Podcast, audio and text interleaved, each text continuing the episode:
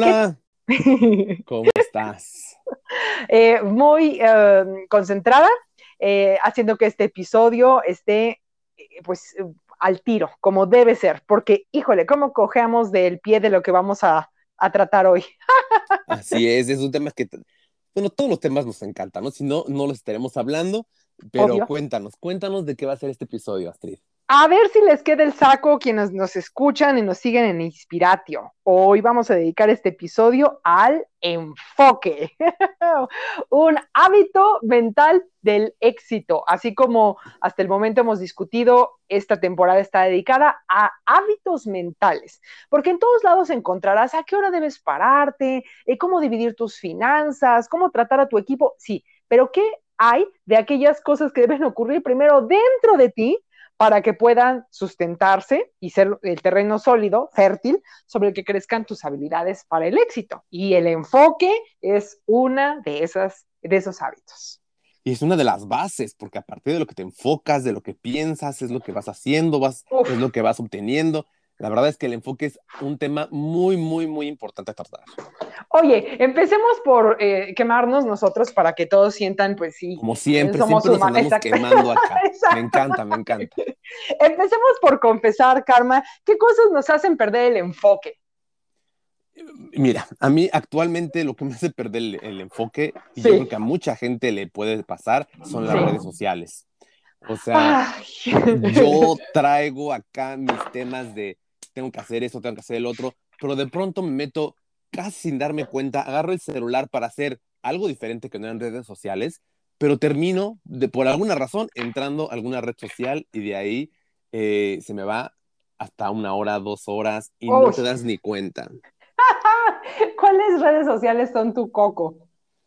Eh, híjole, pues mira, la verdad es que procuro no usar muchas. Ahorita eh, uso bastante, bueno, no, de la que más uso es el Instagram. Eh, realmente empecé a utilizarlas por cuestiones de negocios. Obviamente son muy importantes en ese tipo de, de, ambientes, pero pues antes no las usaba tanto, procuro no usarlas, sin embargo, aún sigo siendo víctima de, de perderte ahí, ¿no? De que dices, voy a entrar a hacer esto y ya me quedé una hora, eh, sobre todo los reels, los Reels o el TikTok, no uso el TikTok, pero digamos es la misma idea, em, tienen este poder tan increíble que están hechos de una velocidad, a una velocidad, a un tiempo tan pequeño, tan eh, práctico, que pareciera que ves simplemente un videíto, no tiene qué daño puede hacer ver un video y luego otro y luego otro, porque pues son tan cortitos que cuánto tiempo puedes perder, ¿no? Dos minutos, tres, no te das cuenta que ya se te fue una hora en ver pues nada, ¿no?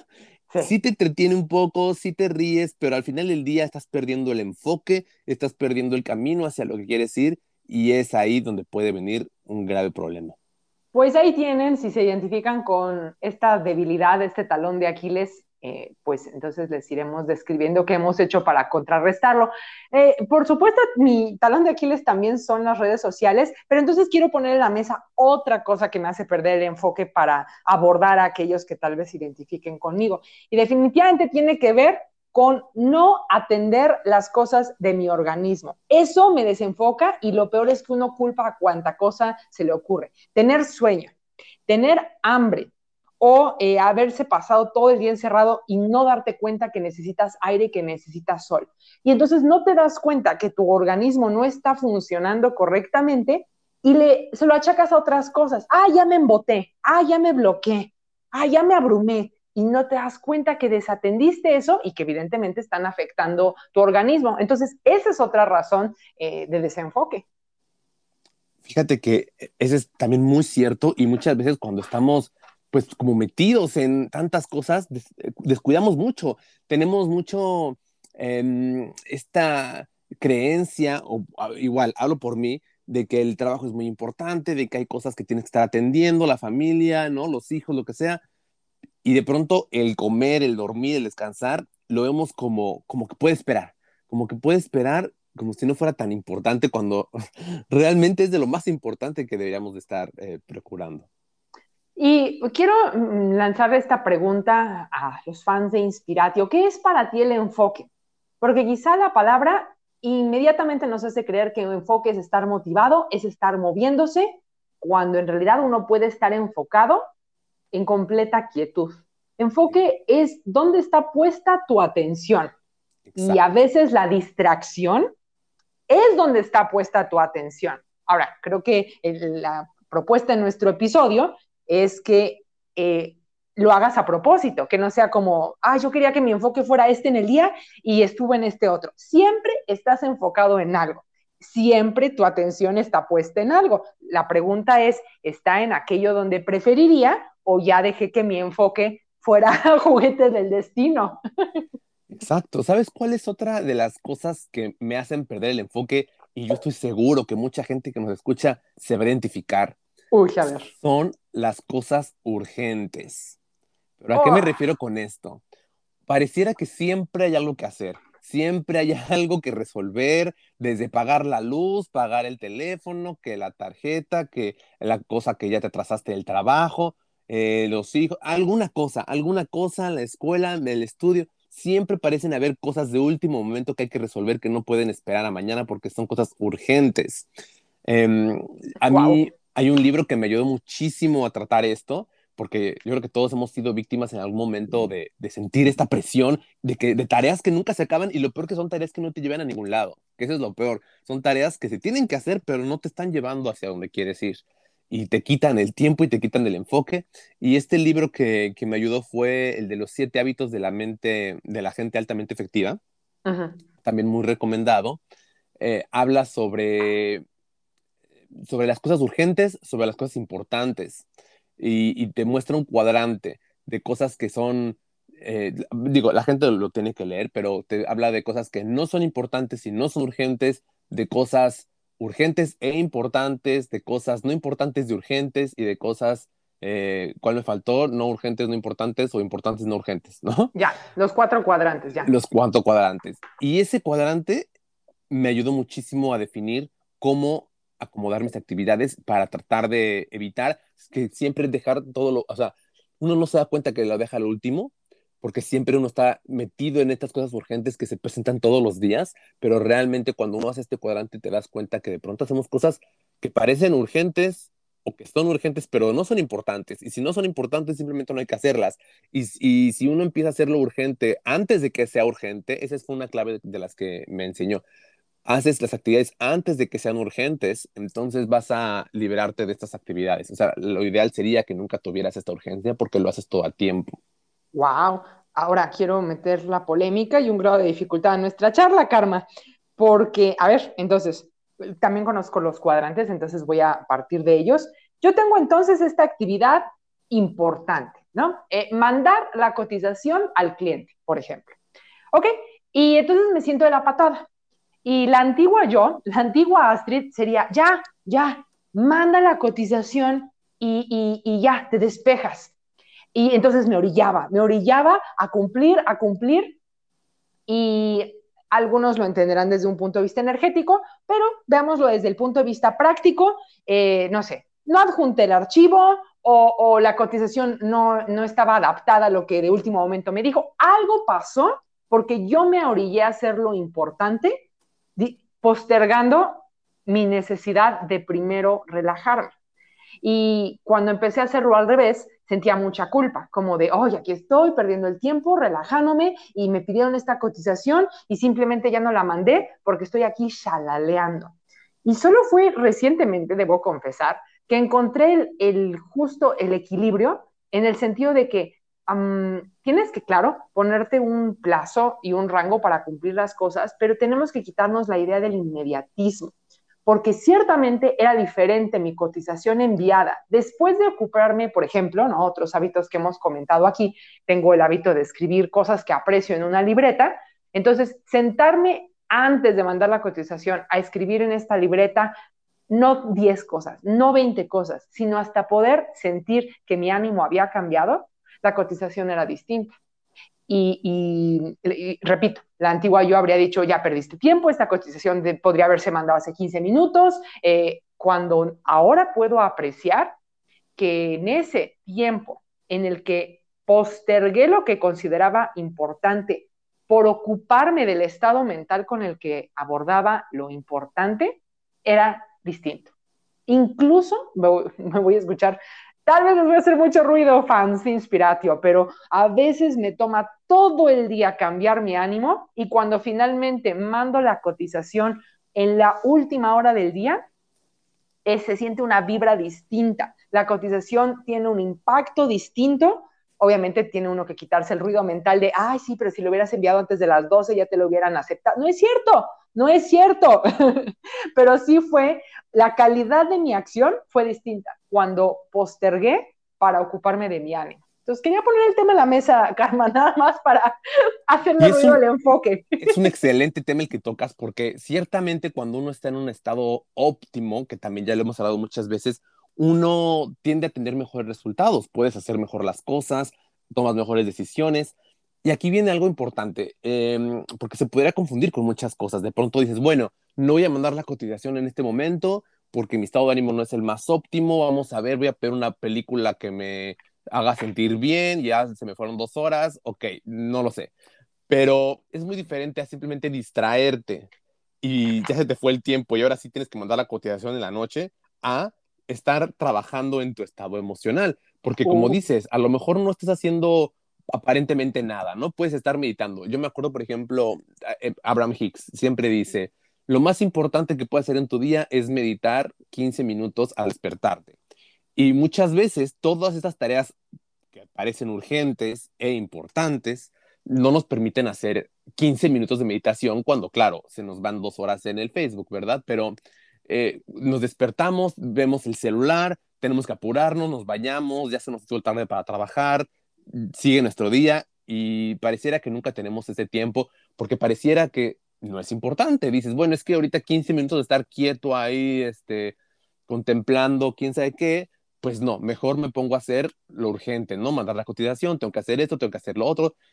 Sin embargo, no nos damos cuenta que esos 15 minutos podían haber hecho del día algo mucho más productivo porque nos pone en un estado emocional mucho mejor y que ese tiempo que tú tomaste previo a mandar la cotización fue un tiempo aprovechado, que mucha gente a lo mejor no lo podría notar de buenas a primeras, pero fue un tiempo aprovechado que te permitieron estar en un estado en el que podías ser mucho más eficiente que de otra forma. Y, ya sabes que mi intención de meter ruido simplemente es para dar esta amplitud y que la gente no se case con un solo enfoque, justo. Porque debo confesar que ha habido ocasiones, en alguna ocasión tuve que diseñar un curso, eh, hice todos los primeros pasos, tenía yo que conocer a las personas a las que iba a darles el curso y cuando empecé a conocerlas y entrevistarlos, comencé a sentir mucha resistencia, comencé a sentir que no iba a lograr darles lo que querían mientras más los conocía es, oh, oh eh, me estoy formando prejuicios, chispas, ya no sé qué explicarles, ya no sé por dónde llegarles.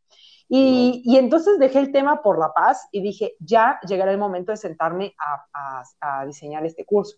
Y pasaron las semanas y yo no le dedicaba tiempo, pero escuchen esto en casa, cuando les digo no lo intenten en casa, no me refiero a que no lo puedan lograr, me refiero a que eh, ya he trabajado mucho en no sentir remordimiento, porque eso sería otro estado emocional inútil. Entonces, no sentir remordimiento durante esas semanas que no le estuve dedicando tiempo, cuando ya quedaban unos pocos días, eh, había logrado mantener este enfoque ligero y agradable que, que me permitió ese estado mental de, ah, bueno, ya, a ver, ¿qué es lo que sí tengo? Y empecé a barajear la información y salió un gran curso del cual todos estuvieron satisfechos y que quizá alguien afuera con otro enfoque me hubiera dicho, oye, pero en vez de hacerlo de último momento, no podrías ir avanzando, eh, no sé, semana a semana, en lugar de dejarlo días antes, no te presionaste más. Y quisiera decir, mi enfoque era, eh, era incapaz de centrar mi enfoque en diseñar porque mi estado emocional me estaba eh, causando estragos y no me tomó 15 minutos.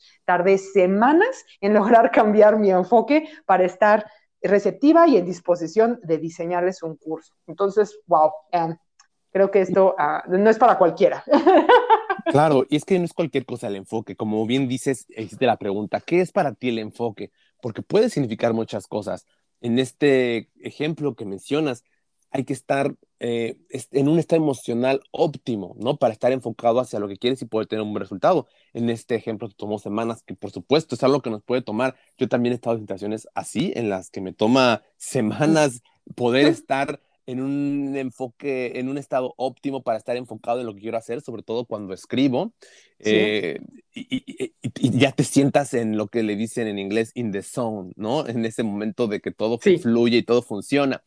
Em, y también ciertamente el enfoque es estar con la atención hacia donde quieres, eh, tener tu meta fija, tener tu objetivo presente y caminar hacia eso. A mí hay una, una frase que me ayuda muchísimo siempre a tomar decisiones, que no sé si tenga que ver con el tema, pero me gustaría comentarla ahorita, que es, si esta actividad te lleva hacia lo que quieres, la haces, y si no, pues ya tú sabrás, ¿no? O sea, eso a mí me ayuda mucho a mantener siempre el enfoque a lo que quiero, porque de pronto hay actividades que no nos damos cuenta que nos están alejando hacia donde queremos ir, pero las hacemos. Y, hay actividades que nos acercan y que no las hacemos por lo que sea, ¿no? Porque lo mismo en mi caso, porque de pronto tengo cosas aparentemente urgentes que me quitan el tiempo. pero esta frase me ayuda mucho a, a, regresar a ese centro y decir qué actividades sí son las que voy a hacer y mantener el enfoque hacia donde quiero estar, porque me hace preguntarme todo el tiempo, esta actividad me lleva hacia lo que quiero y me hace estar constantemente enfocado en, ok, yo voy para allá, yo voy para allá, yo voy para allá. Y tenemos que ser muy cuidadosos con nuestro enfoque y sobre todo tampoco eh, clavarnos en, que solo hay una forma de conseguir las cosas. Estoy pensando en el escenario, por ejemplo, en el que un papá en su trabajo fijo eh, sabe que otra cosa que le va a dar libertad financiera ya tiene que hacer en horas extra, horas que dedicaría quizá a su familia o a descansar, la verdad, ¿eh? porque uno dice, ah, estar con la familia, no es cierto, no es cierto, te vas a sentar frente a la tele. Entonces, eh, posterga eh, por un tiempo posterga las llamadas o las acciones de, su negocio alternativo por estas aparentes eh, momentos de calidad que en realidad son puro ocio, hasta que después, no sé, reconfigura sus valores y dice, no, ¿sabes qué? De aquí van a salir las vacaciones, de aquí va a salir este momento con la familia. Y entonces lo empieza a invertir y pasa menos tiempo en esas horas y comienza a hacer más tiempo de lo que aparentemente le va a dar libertad financiera. Entonces tenemos que estar muy atentos y vigilar nuestro, ser honestos con nosotros mismos, porque en algunas ocasiones eh, sí, sí sabemos que es más importante la acción que surgió en ese momento, que mm, claro que quiero ganar dinero y llevar a mi hija a Disney, pero me está pidiendo jugar en este momento. Entonces, no me engañaré diciendo que estoy pasando tiempo con ella al sentarme al lado de la televisión, pero en cambio cuando me está pidiendo jugar con ella, quizá tengo que postergar esa, esa acción que yo digo, sí, pero de aquí va a venir el viaje a Disney, sí, pero no hoy. Y en este momento ella quiere mi atención y eso, eso sí se va a quedar grabado en ella pero esto no lo puede juzgar alguien de afuera. Si alguien me afuera, afuera me diría, eh, no, pero el viaje a Disney podría ser en un mes y tú no quisiste sacrificar esa noche y ya se postergó el viaje. Nadie puede juzgar afuera tu enfoque, pero sí tiene que ser uno honesto y, y no engañarse. Entonces, me puedo sentar a jugar con ella, pero si hago eso noche tras noche, no a jugar con ella, me refiero, sentarme a ver la tele diciendo que estoy pasando tiempo de calidad, tengo que ser honesta y saber que me estoy engañando y que en realidad estoy perdiendo el enfoque. Así que no permitamos que el enfoque surja del juicio exterior, pero sí, si vamos nosotros a ser sinceros, tenemos que vernos con transparencia. ¿Estoy perdiendo el enfoque o en realidad esto es un valor, eh, eh, eh, digamos, no postergable o esta actividad no es postergable? Y al menos en mi caso, sentarme a ver una película con ella, eso puede esperar, eh, pero sentarme a jugar con ella, con mi hija, eso no puede esperar. Y, ese es mi, criterio, ese es mi enfoque, esa es mi manera de, mi brújula de saber si estoy eh, chalaleando o si en verdad estoy haciendo algo por construir nuestro futuro. Me encanta, me encanta tu ejemplo y me encanta esa brújula. Eh, ahora sí que finalmente son herramientas que nos ayudan a lograr nuestros objetivos. Mucho tiene que ver con que tengas claro, ¿no? ¿Qué es lo que quieres? En tu caso, en este ejemplo, es claro que lo que para ti es más importante es el tiempo con tu hija, ¿no? Entonces, por supuesto que jugar con ella no puede esperar, pero viene de que tú tienes claro que para ti eso es lo importante. Y creo que mencionaste algo que, me gustaría rescatar, que es que uno tiene que ser honesto consigo mismo, introspección y darnos cuenta que ese enfoque, ese, esa visión que tenemos hacia lo que queremos, hacia lo que es importante para nosotros, únicamente puede venir desde nosotros mismos. Y esto lo digo porque creo que muchas veces estamos pensando en lo que quieren otros para nosotros. O lo que nos piden que hagamos y que debemos de hacer desde un trabajo, desde la familia, desde lo que esperan de ti, ¿no? Y, y dejar de pronto todo ese ruido externo y poder hacer una introspección y decir, a ver, ¿qué es importante para mí? ¿Qué es lo que quiero yo? ¿Y qué es lo que voy a hacer? Puede ser bastante complejo.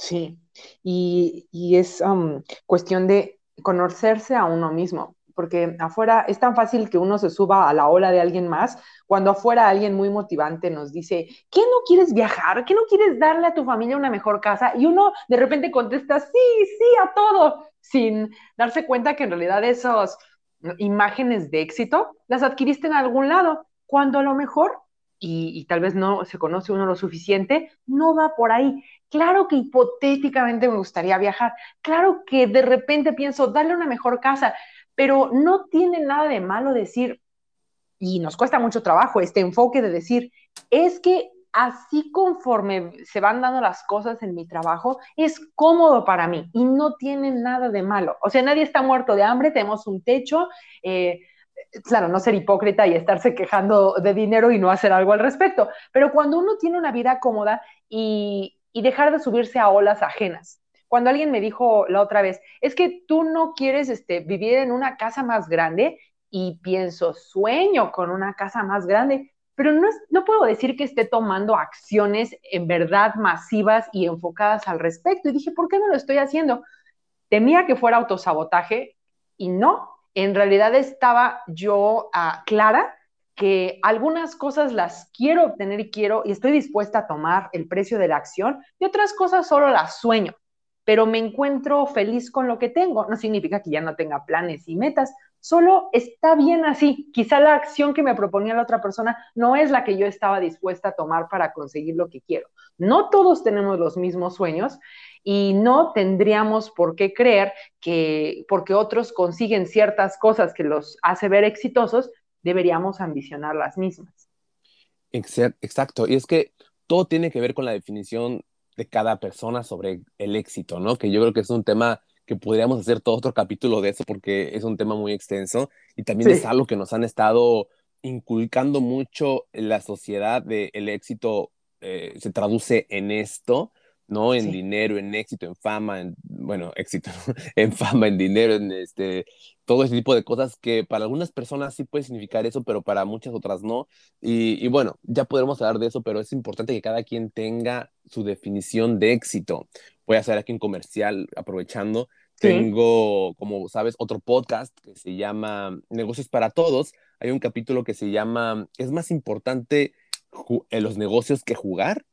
Y, habla mucho de lo que estabas tratando y tiene que ver con lo que significa el éxito para ti. Entonces, ahora que hagamos también nuestro capítulo, podremos ahondar más en el tema. Fabuloso, qué bonito. Finalmente, lo que estamos transmitiendo a lo largo de este episodio es, encuentra, bueno, reconoce que enfoque es atención. Así que cuando piensas, ay, me desenfoqué, no, no es cierto. Solo pusiste tu atención en otra cosa. Probablemente no la que preferirías, pero eh, no, nadie hace zoom out de su vida como si fuéramos una cámara. En realidad estás volteando hacia otro lado. Eh, ten una imagen clara de lo que tú deseas. No permitas que esta sea fabricada por alguien externo. O sea, podemos inspirarnos, pero no dejes que, que nadie determine qué es el éxito para ti. Y sé honesto y sé congruente, de manera que tu enfoque sí asegure estar avanzando hacia allá o estar cosechando, a lo mejor no ves el éxito como un avance, sino simplemente disfrutar, ok, asegúrate que tu enfoque te esté permitiendo cosechar aquella imagen de éxito que tienes para ti. Exactamente, exactamente. Entonces, yo diría, podríamos recapitular, Astrid, claro. que el paso número uno sería saber qué queremos, ¿no? ¿Qué, ¿Cuáles son nuestros valores? ¿Qué es importante para nosotros? ¿Hacia dónde queremos ir? Y de ahí tratar de mantener el enfoque, tratar de mantener esa, em, pues ese destino para tomar a partir de ahí decisiones y saber lo que vamos a hacer, lo que no vamos a hacer y quitar distractores, ¿no? Tratar de eliminarlos, no al 100%, pero tratar de cada vez eh, no estar tan distraídos.